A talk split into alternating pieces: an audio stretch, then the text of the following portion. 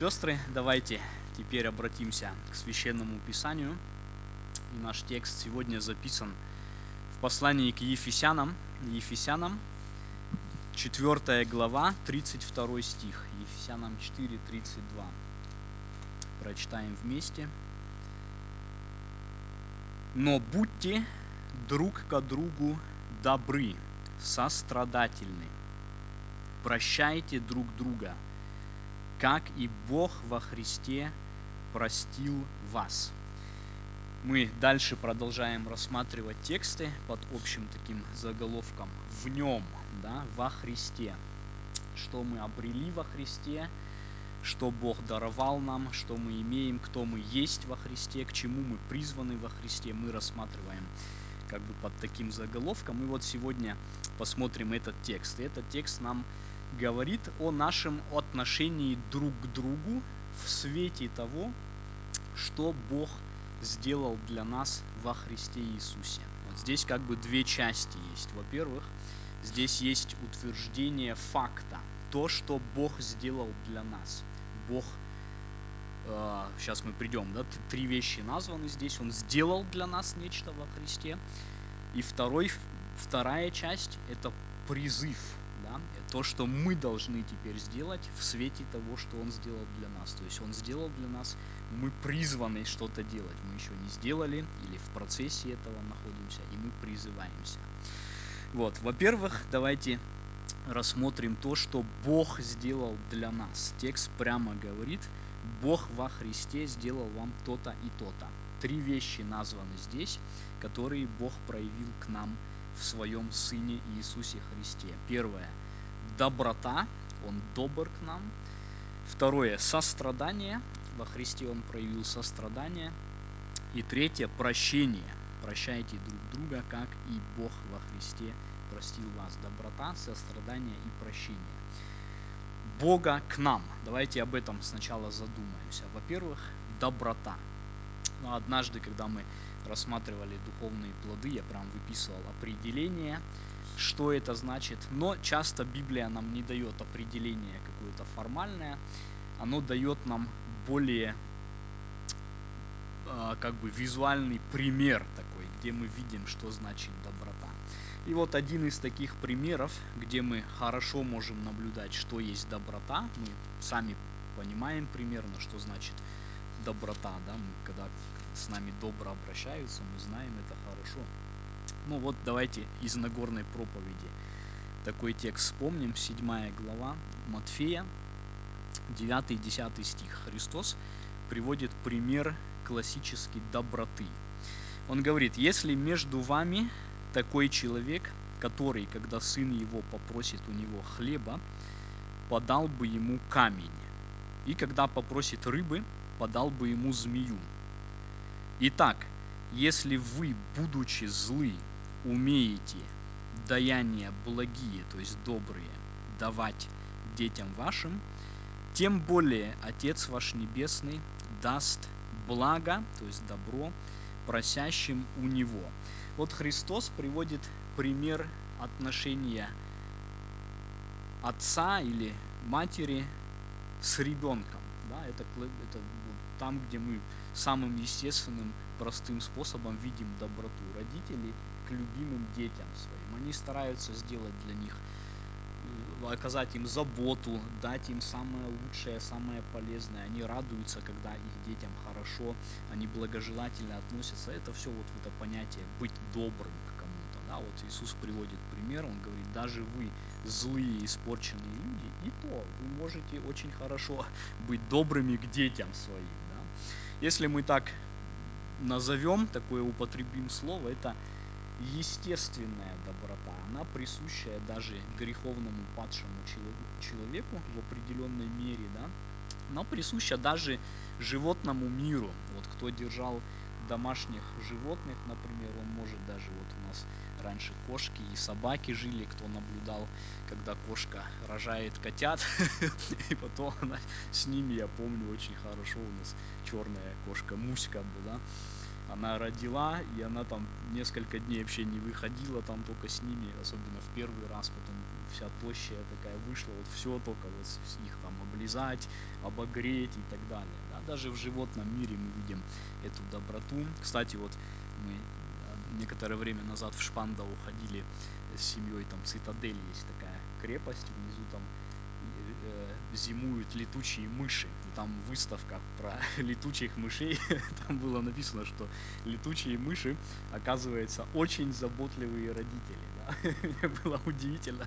Мы так шутили. Я тебе говорю, жене говорю, вот, если кому-то комплимент сказать, надо сказать, ты хорошая мать, как летучая мышь. Она смеется, люди не поймут, да. Но вот даже, даже вот так вот у нас свои как бы представления. Но даже вот такие звери, летучие мыши, где человек думает, они какие-то такие странные, они оказываются очень заботливые о своем потомстве. Вот. Но это доброта естественная.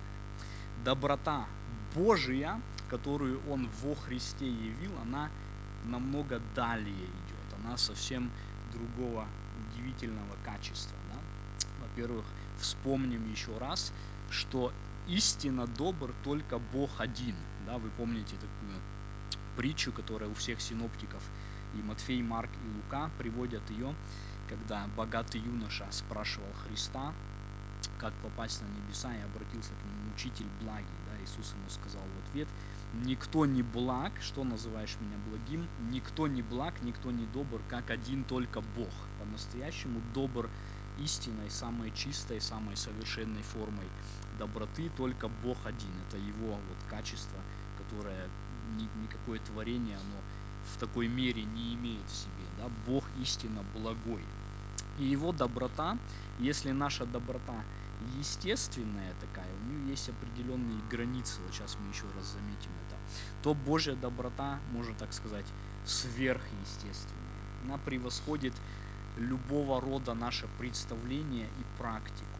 Наша доброта, например, доброта человека к любимому ребенку, она ограничена таким кругом, как бы, где близкие нам, например, люди находятся. Мы добры к своим любимым детям, может быть, к родственникам, уже тоже к одному больше, к другому меньше, к друзьям. Кто-то нам помог, мы можем помочь в ответ, как бы добро за добро, или помочь рассчитывая, я помогу, потом другой поможет.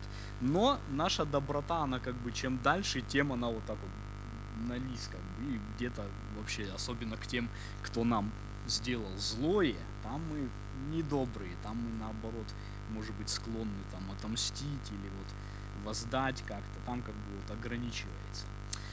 Божья доброта, она удивительно другого сорта, и как раз вот именно к тем, кто не заслуживает, Божья доброта, вот она сияет особенно ярко. Вот давайте такой текст вспомним, Луки 6 глава, 33 стих – где Иисус говорит, если делаете добро тем, которые вам делают добро, какая вам за то благодарность? Да? Или в другом параллельном месте написано, то что особенного делаете? Если делаете добро тем, которые вам делают добро, какая вам за то благодарность? Ибо и грешники тоже делают. Если взаймы даете, от которых надеетесь получить обратно, какая вам за то благодарность? Ибо и грешники дают взаймы грешникам, чтобы получить обратно столько же. Вот это человеческое, да, есть какие-то границы, человек делает добро любимому дитя, потом дитё вырастет, обо мне позаботится, как бы тоже определенная корысть, хотя мы это не имеем так в виду, но все равно, да. Но как Бог благ? В 35 стихе написано, но вы, то есть как дети Божьи, как его народ.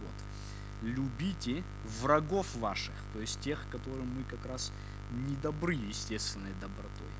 И благотворите, то есть делайте им добро. И взаймы давайте, не ожидая ничего, и будет вам награда великая, и будете сынами Всевышнего. Ибо Он благ, то есть добр, и к неблагодарным и злым. И вот здесь Божья доброта, она как бы открывается нам в таком виде особенна. Она не, не такая, как наша, да. Кошка может, она там своих любит, но с других она там будет когтями и зубами. Точно так же мы тоже, мы добры, но к кому-то мы тоже можем и когти, и зубы выпустить и так далее. А Бо, о, о Боге Иисус говорит, Он благ к неблагодарным и злым, то есть к нам, да, кто эти неблагодарные и злые, это не кто-то там, это мы, да, Он благ к человечеству, Он благ к людям, которые его доброты не заслуживают ни на кончик пальца, да, и он благ вот этой вот сверхъестественной добротой.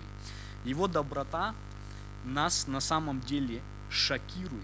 И даже мы видим такие примеры в Писании, где человек, он просто даже чуть ли не осуждает за это. Вот вспомним две притчи, которые Христос нам дал.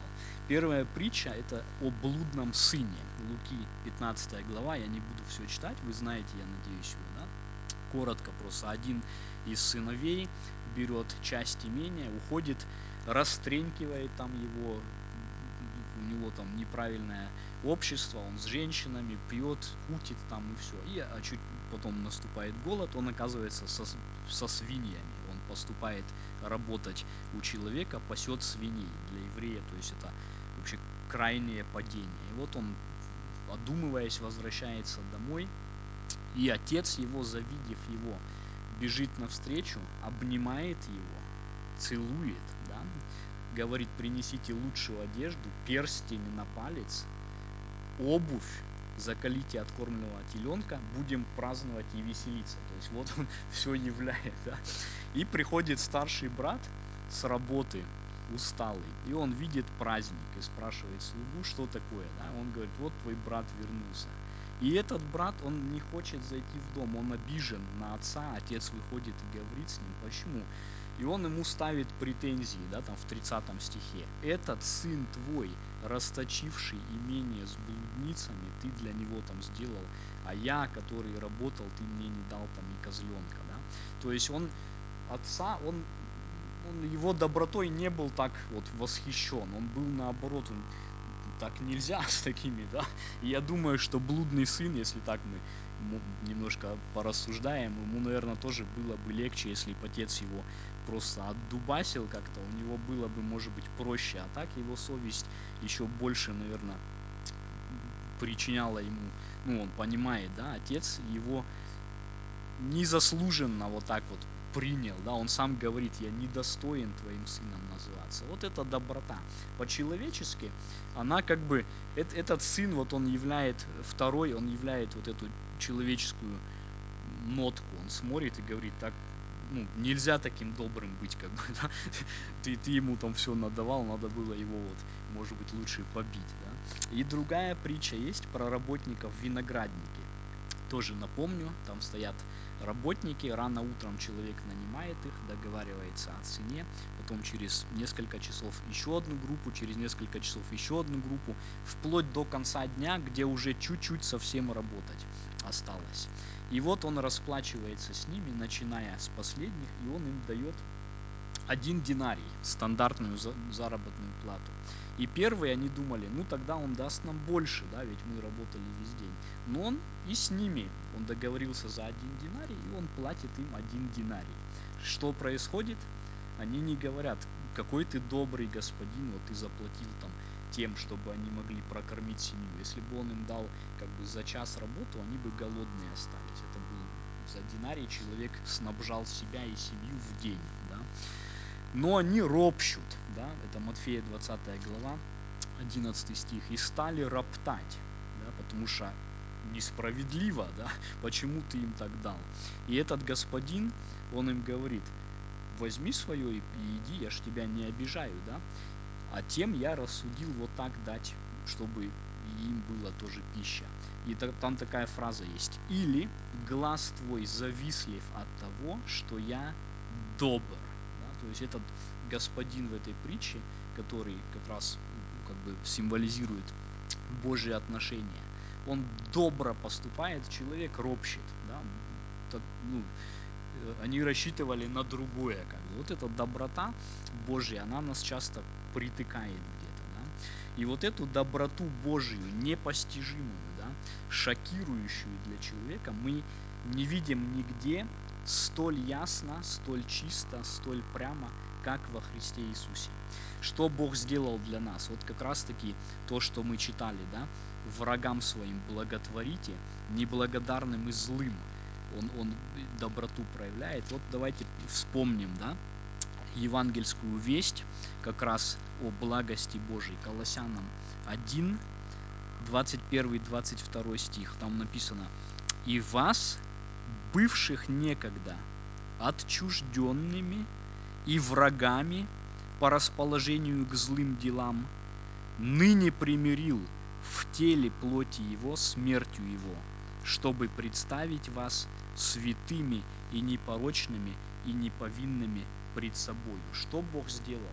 Да, мы видим Его благость ко всем, даже в том, что Он дает солнцу восходить день за днем, там, дает нам воздухом чистым дышать, сотворил нас, всю землю Он, он благ и к скотам написано, да, это много благости Его, но более всего в Иисусе Христе, да, это вот как раз где мы подходим к нашей теме, во Христе мы Его благость видим тем, что нас которые как раз эти неблагодарные и злые. И здесь, как в Колоссянам написано, отчужденные, то есть не свои дети, а чужие. Да? Мы, мы его дети во Христе стали, а сами по себе мы отпавшие, мы ушли от него. Враги, да, вот черным по белому, это очень серьезное слово. Вас, бывших некогда врагами, мы его враги, по расположению к злым делам. Кто, кто такой человек, который делает злые дела? По-русски он называется злодей. Да? То есть кто мы? Чужие, враги, злодеи. К таким нам он проявляет высшую меру доброты в том, что отдает своего любимого Сына Иисуса Христа самое лучшее, самое дорогое. Вот это вот, если мы бы вдумались достаточно глубоко. Вот это шокирующее, что он сделал во Христе для нас. Вот за злодеев, чужих, врагов, которые знать о нем не хотели, которые жили по своим кривым путям, делая каждый день вещи противные ему годами и годами и годами, от которых ни слова благодарности он не слышал, которые блудили, воровали, лгали, хитрили, сплетничали, там, ссорились и продолжают, да, он дает Сына Своего, чтобы примирить, 22 стих, в теле Его смертью Его и ставить вас святыми, непорочными, неповинными пред собой. Вот это вот, как мы видим, да, это намного дальше идет, чем вот эта естественная доброта. Это доброта Божия во Христе. Мы просто глядя на природу, мы ее так никогда не познаем, как глядя на Сына Его. Да? таких недостойных, не заслуживающих ничего, кроме гнева и наказания по нашим делам, он даянием лучшего, что он имеет, сына своего, он спасает. Вот это его благость. Да? К недостойным, как раз таки, к врагам. Это он нам явил, дальше мы коснемся, да, и мы должны являть то же самое друг другу. Второй элемент, который мы назвали, сострадание. Да, будьте друг к другу добры, сострадательны. Вот во многих языках, при том, что наши языки различаются, русский, немецкий очень разные, здесь у нас часто можно увидеть общность такую, да, по-русски со страдание, по-немецки mit leid, да, то есть там несется значение страдать сообща, вместе страдать, да, страдать с кем-то. Бог явил нам сострадание. Он буквально, если перевести, он с нами вот это страдание несет или понес, да? И это очень удивительно, если мы вдумаемся в это, потому что страдающий Бог – это нечто очень странное и неслыханное для многих религий, в том числе, если вот мы как раз современников Павла возьмем и, например, греко-римскую религию, да, там совсем другие представления. Вот, может быть, вы слышали такое выражение когда-то. Олимпийское спокойствие. Да, откуда оно происходит? Греки и римляне, они как бы у них разные имена были, но похожие концепции. Они считали, что боги и мир смертных людей, они очень отделены. С одной стороны, у них боги были такие, как бы тоже ссорились, там подленькие были, но с другой стороны, они обитали даже в другой сфере, так сказать. Олимп это была гора или есть гора, самая высокая в Греции. Они считали, что там в высотах таких жили те, кто обожествился. И в этом мире богов они жили в полном спокойствии. Они были как бы от мира страданий отделены. Вот там где-то люди копошились в своей грязи там и в своих проблемах, а боги, исподобившиеся достичь, у них была такая концепция, что можно было так называемый апофеоз пережить, то есть человек, который герой был или какие-то там выдающиеся, он мог как бы обожествиться и достичь мира вот высшего. И там как раз все было вот спокойно, да, поэтому оттуда и пошло. Там не было страданий, там не было каких-то забот, хлопот, они были вот в, в своем мире таком. Да. И в других, в это верили люди, с которыми Павел, например, вращался и проповедовал там, вот это было верование того времени. То есть ты как Бог, ты далек, то есть у тебя две вот две сферы. Здесь смертные, а здесь вот эти божества. Их, их ничто не заботит, они вот в блаженстве постоянно. В восточных религиях есть такая концепция нирвана называется. Там есть представление, что люди как бы в таком цикле постоянном находятся, они рождаются, страдают, умирают, следующий круг, следующий круг, там ты делаешь добродетели, становишься лучше, лучше, и когда-то ты вот можешь из этого круга, если ты там достигнешь там чего-то, ты вырываешься из этого цикла страданий и смерти, и ты переходишь в блаженство. Вот это нирвана, это представление такого как бы состояния, где человек, его ничто не колышет, он уже вот в, полном мире таком, в полном этом, то есть тоже никаких страданий нет, да, то есть божественное и страдания, они были всегда разделены. И даже в Библии, вот если мы вспомним, это не языческое никакое представление, но о вечности, да, Откровение 21 глава 4 стих, там написано о будущем мире. Отрет Бог всякую слезу с глаз, не будет ни смерти, ни плача, ни вопля, ни болезни. То есть, опять-таки, в мире совершенном этого нет ничего. И здесь встает очень такой щекотливый вопрос, да, и такая проблема, как бы. У нас есть такая пословица в русском языке. Сытый голодного не разумеет. То есть тот, кто находится в состоянии блаженства, как он может понять того, кто мучится и страдает. И тогда встает вопрос, если Бог, вот он был бы в каких-то сферах таких вот высших и отделен от нас и как он может сострадать, да, вот это само слово, оно было бы очень странным. Он, же, он где-то там, вот у него там все хорошо, а мы здесь. Как он может понимать нас или вообще как вот он с этим может соприкасаться, да? Для тех религий этот вопрос решен. Они говорили, никак, вы здесь как сказать, копошитесь и дохните, так грубо сказать, а они там, вот на Олимпе там или еще где-то. И здесь этот вопрос очень важный, да, как Бог может сострадать нам. Есть такой известный пример, как бы, может он анекдот, но его часто можно тоже услышать. Якобы во время э, во Франции, когда были там волнения народные от голода, подошла толпа людей там в Версале, куда там это было, и одна из принцесс там или она спросила, что, что этим людям надо, да, вот что там они хотят, что у них там за бунт такой. Ей сказали, госпожа, им нет есть, э, нет хлеба, чтобы есть, да, и она якобы сказала, ну, нет хлеба, пусть пирожные кушают, да, то есть она в такой вращала сфере, она не могла понять, что за проблема, да, ну, нет хлеба, ну, пожалуйста, да, она была разделена тоже в некотором смысле состраданием, да, но Бог, вот здесь вот очень важно, во Христе нечто иное, да, еще один такой пример, вот если для нас, я думаю, понятный, да, роды, да, вот, например, как мужчина я не могу никогда понять, что это значит. Вот я присутствовал несколько раз на родах, когда моя супруга рожала, здесь можно, это очень хорошая практика, получаешь как бы представление, что это значит, да, чтобы ценить и уважать потом. И когда я со стороны смотрю, конечно, я вижу, насколько это мучительно все было, насколько тяжело там и часами там все просто рядом стоя уже у тебя сил нет никаких, а для женщины вообще это.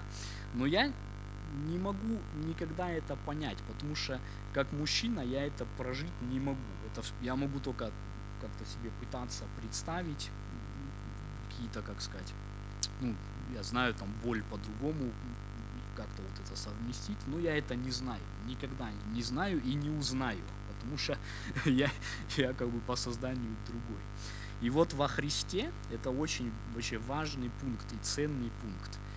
Мы узнаем, что Бог не просто, Он как-то вот где-то в своей блаженной сфере вращается, и Он просто теоретически как-то знает как-то то, чем мы живем и наши страдания. Во Христе Бог в Сыне Своем, да, Он самым буквальным, грубым образом, если так сказать, через страдания проходит, да, то есть вот как женщина, э, рождая, она приобретает опыт, который никто не может просто так представить, она сквозь него проходит, да, и Христос, приняв плоть, став, как Писание пишет, да, он уничижил себя, приняв образ раба, став подобный человеку и по виду как человек, он проходит через вот это страдание человеческое и узнает полностью его. Он просто ну, через себя пропускает это самым прямым образом. Да? Поэтому он даже назван у пророка Исаия 35, 53 э, глава, 3 стих, муж скорбей и изведавший болезни. То есть муж, э, который скорби физические и душевные переживал. Мы, например, помним его слова, да, душа моя скорбит смертельно, он и душевно скорбь переживал, и телесно так и так. Далее написано, да, он был изъязвлен, то есть изранен за грехи наши, мучим за беззаконие наши, наказание мира нашего было на нем, и ранами его мы исцелились. Вот Писание такими его ставит. Муж скорби, изведавший болезни по-немецки фертраут mit Krankheit. Да, это буквально означает вот фертраут. Это, ну, например, у себя дома я знаю все. Да, я, это моя обстановка такая, я в ней вращаюсь. Вот он настолько был ознакомлен, или как сказать, настолько с этими болезнями, они были частью его, что вот он так назван, да, изведавший болезни, израненный, мучимый, покрытый ранами да, за наши искупления. То есть Христос, Он эти страдания познал. Он не был как олимпийский какой-то вот там далеко-далеко, он прошел через это. Да? Это все имело место на кресте. Более того, на кресте Христос перенес то, что мы, будучи живыми пока что людьми, еще не знаем смерть. Да? То есть Христос не только через обычные страдания, голод мы читаем, да, он, да, усталость его мы видим и так далее он также вкусил смерть. Мы это даже не знаем. То есть Христос знает страдания человеческие куда лучше и глубже, чем даже мы сами. Да, он до смерти был верен и смерти крестной. И вот это мы видим, почему это важно. Да? В этом есть большое утешение, и Писание нам его предлагает э, в послании евреям. Давайте евреям откроем. Евреям 4.15. где написано, «Ибо мы имеем не такого первосвященника, который не может сострадать нам в немощах наших, но который, подобно нам, искушен во всем, кроме греха. Поэтому да приступаем с дерзновением к престолу благодати, чтобы получить милость и обрести благодать для благовременной помощи. То есть мысль, которая здесь проводится, что Христос не такой, который просто бы вот теоретически как-то знал, там, представлял нас, а который может сострадать, пройдя через все то же. Он в, те, в тех же наших немощах пребывал, он был во всем искушен и может искушаемым помочь евреям 2.18. И здесь ободряется, поэтому приступайте и получите помощь. Да? Он знает, что это значит страдать, он значит, что значит больным быть, он значит скорбь души, он знает, он знает скорбь тела, он знает усталость, он знает беспомощность, он знает отчаяние. Все, все, все это он пережил на себе. И он может, когда мы проходим через это, дать нам помощь. Да? Это большое утешение и очень важно. Вот Христос, во Христе мы видим вот это сострадание, которое Бог проявил к нам. Да? И третье, прощение. Прощайте друг друга, как и Бог во Христе простил вас. Вот прощение очень важно и имеет место там, где есть вина, грех, обида, разделение, ссоры и так далее. Да? Все это находится между нами и Богом. Мы, мы провинились, мы согрешили, мы отвергли, мы повернулись спиной, ушли от Него. Нам нужно прощение. И во Христе, на кресте, да, где Христос за нас умирает, мы видим вот это свидетельство прощения. Наш текст говорит ясно. Бог во Христе простил вас. Тот, кто спросит, вот за все, что я сделал, как жил, есть ли шанс у меня, есть ли надежда, есть ли какая-то еще ну, вот, выход, то этот текст отвечает ясно. Он есть во Христе, да, и вне Христа его нет. Ты хочешь пообрести прощение за жизнь, какая бы черная, какая бы греховная она ни была. Бог во Христе простил, да, в, в прошедшем времени уже написано. Это факт. Приходи при, и принимай это прощение. Да? Христос для этого понес то, что мы читали, да, за грехи наши изъязвлен и мучим, чтобы нас исцелить, чтобы нас искупить. И здесь мы ко второму подходим, да, ко второму э, стороне. Теперь то, что Бог оказал нам, во Христе Иисусе доброту, сострадание, прощение мы призваны оказывать другим.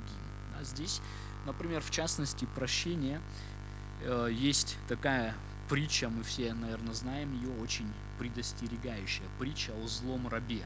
Вспомним, да, Матфея 18 глава, с 21 стиха, когда Петр спрашивает Спасителя, до скольки раз мне прощать, да, брата моего? Один раз, два раза, три, семь.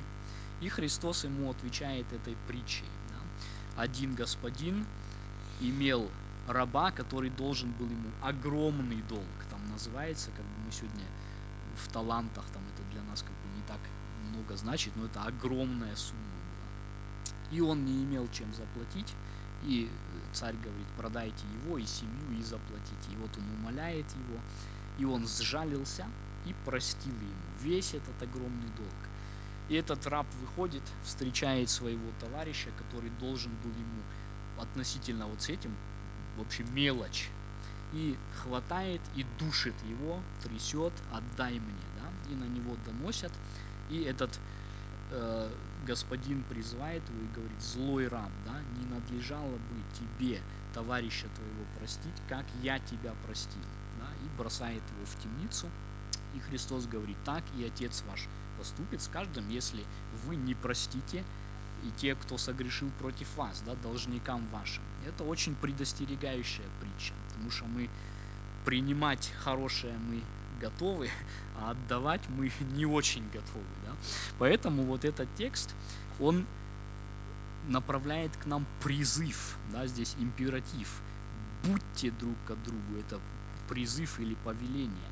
Это значит, да, что мы склонны не делать этого. Например, если э, какие-то вещи присущи мне, ну, например, у меня там два уха, две руки, две ноги, мне не нужно заботиться как-то, чтобы они, они мне даны, и они вот, как бы я их получил, и они есть просто. Я просыпаюсь, засыпаю, они просто есть, часть меня.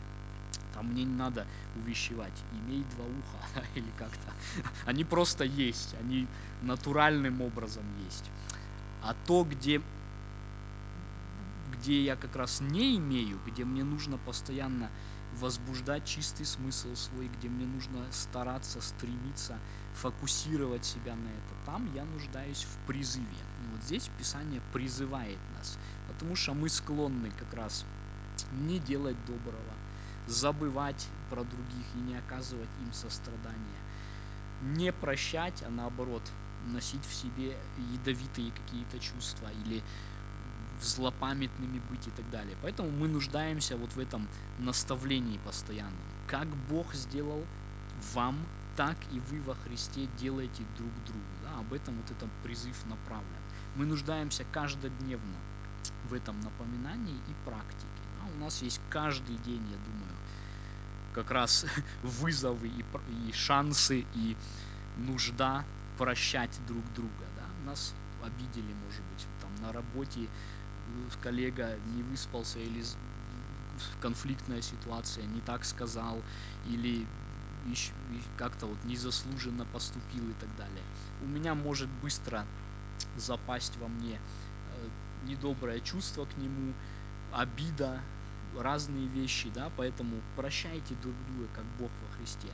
Как Бог простил нас? Не потому, что мы заслуживали этого, потому что Он явил вот эту вот благодать к нам, да, не по заслугам, а именно со своей стороны. И вот также мы призваны прощать. Даже если человек не попросил прощения, даже если он, может быть, не исправился, мы иногда, может, думаем, я прощу, если вот он унизится предо мной, и вот он попросит и сам придет, тогда я прощу, да. Но Бог, Он дал Сына Своего прежде еще, да, он прежде возлюбил, Он прежде оказал эту доброту, не по заслугам нашим. Вот точно так же мы призываемся прощать. Делайте добро, да, будьте друг к другу добры. Каким образом? Вот мы видим ряд примеров еще с Ветхого Завета.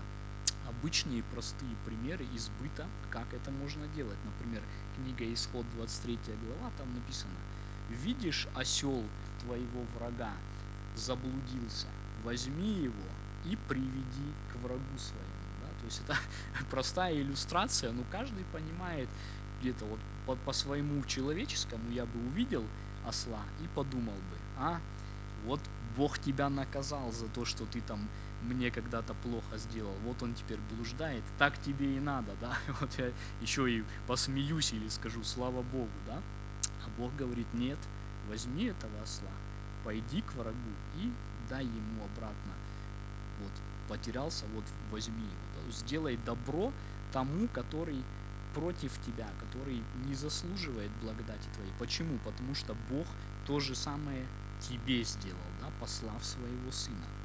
Или другой текст, его Павел цитирует, он в притчах 25 глава записанный, Павел повторяет его в Римлянах 12.20. Если голоден враг твой, накорми его. Если он жаждет, напои его. И вот так делая, соберешь горящие уголья. Да? Бог с ним разберется, а ты делай свое дело. Да?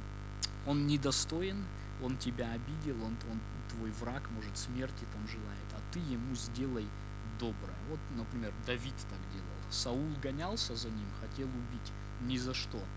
У него был шанс, вот взял копьем там два раза.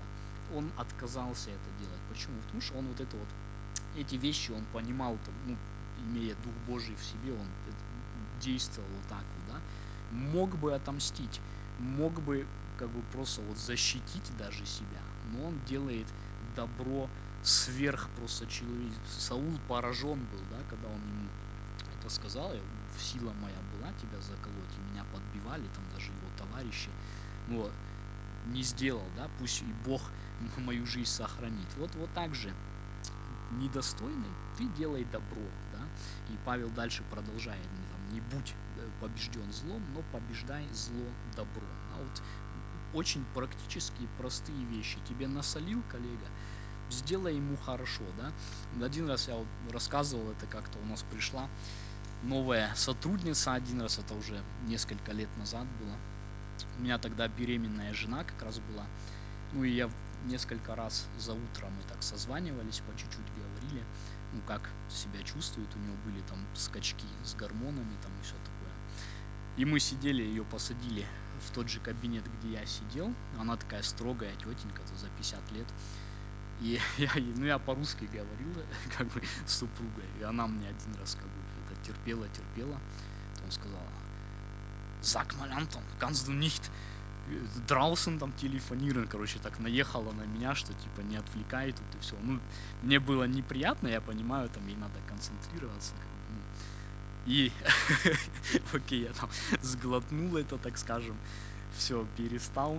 И потом, спустя там, не знаю сколько время, э, она сидит, работает, и ей надо было там посмотреть одну вещь, как бы она говорила там с другим, и я знал, как ей помочь, как бы ей надо было разобраться, я знал где. И у меня было такое, некоторая борьба, как бы мне, мне было неприятно от того, что сделалось, а не то, что там на нее там что-то носил особо, ну было как такое нехороший осадок такой. Но я тоже понял, есть шанс теперь вот сделать ей помощь. И, и я ей подсказал, как бы там показал туда-сюда. И это, видимо, ей потом запомнился. Спустя пару лет я перешел уже в другой отдел, и мы иногда приходили как бы вместе кушали там. И она такая, такая дружелюбная была, мы там с ней за столом сидели, то есть, хотя никогда мы это не касались, как бы, и это, как эпизод прошел, но, видимо, в ней произошло вот такое тоже, она поняла там, что было нехорошо, я ей оплатил как бы просто это был такой простой шанс, вот так вот, ну, простую христианскую практику проявить, да, и такие вещи у нас есть постоянно, если мы только будем за них как бы ухватываться. Это нам на самом деле радость дает, потому что ты осознаешь, я могу применять вот то, что Библия учит, простым, банальным вот таким бытовым способом, там и там и там. Мы можем это применять в семье, прощая там, супруга, прощая детей, ища прощения, где мы сами провинны перед ними, в принципе, да, вот это, э, Господь э, нас простил виновных пред Ним, а мы и сами грешники, да, прощайте друг друга, как Бог во Христе простил вас. Вот, и сострадание, тоже важный, важный элемент. Вот, например, когда война вот началась, да, нас это близко немножко коснулось, потому что у нас родные там находятся и ну, все-таки более связано, как бы много переживаний, э, такой тоже это вот, что, что там происходит. Одновременно, в принципе, военные конфликты, куча страданий, голод, они на планете Земля годами уже идут. И мы часто вообще не, нас не волнует. Когда нашу родину или там родных вот коснулось, там у нас все взбудоражилось, там мы следим, как конфликт развивается, все. А когда там в Африке, где-нибудь там в Индонезии там или еще что-то происходит, нам это часто вообще не колышет никак. Хотя там тоже люди страдают.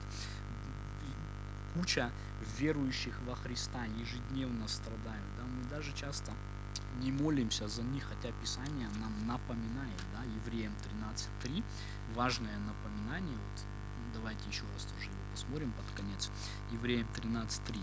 Помните узников, как бы вы были с ними в узах, и страждущих, те, кто страдает, болен, гоним и так далее, как и вы сами находитесь в теле, да, то есть сострадание, вы тоже люди, сегодня они, завтра, завтра ты сам можешь в этом же оказаться, да, и Писание напоминает, не забывайте, вы тоже, ну, в теле находитесь, а если Бог во Христе вот это сострадание проявил, тем более ты человек, ты знаешь тоже, что значит там голодный, больной и так далее.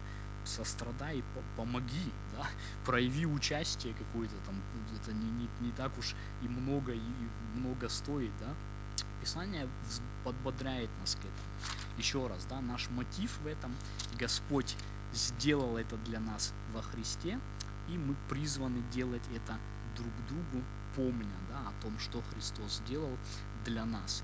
Вот сейчас во второй части, когда мы будем молиться о э, деле Божьем, о евангел... распространении Евангелия на земле, будем помнить это, да, Бог во Христе вас простил, получили даром, давайте даром, да, чтобы это прощение дошло ко многим-многим народам, ко многим людям, которые сегодня еще во тьме находятся, чтобы они познали это прощение, которое Бог во Христе нам даровал. Да, давайте будем об этом молиться.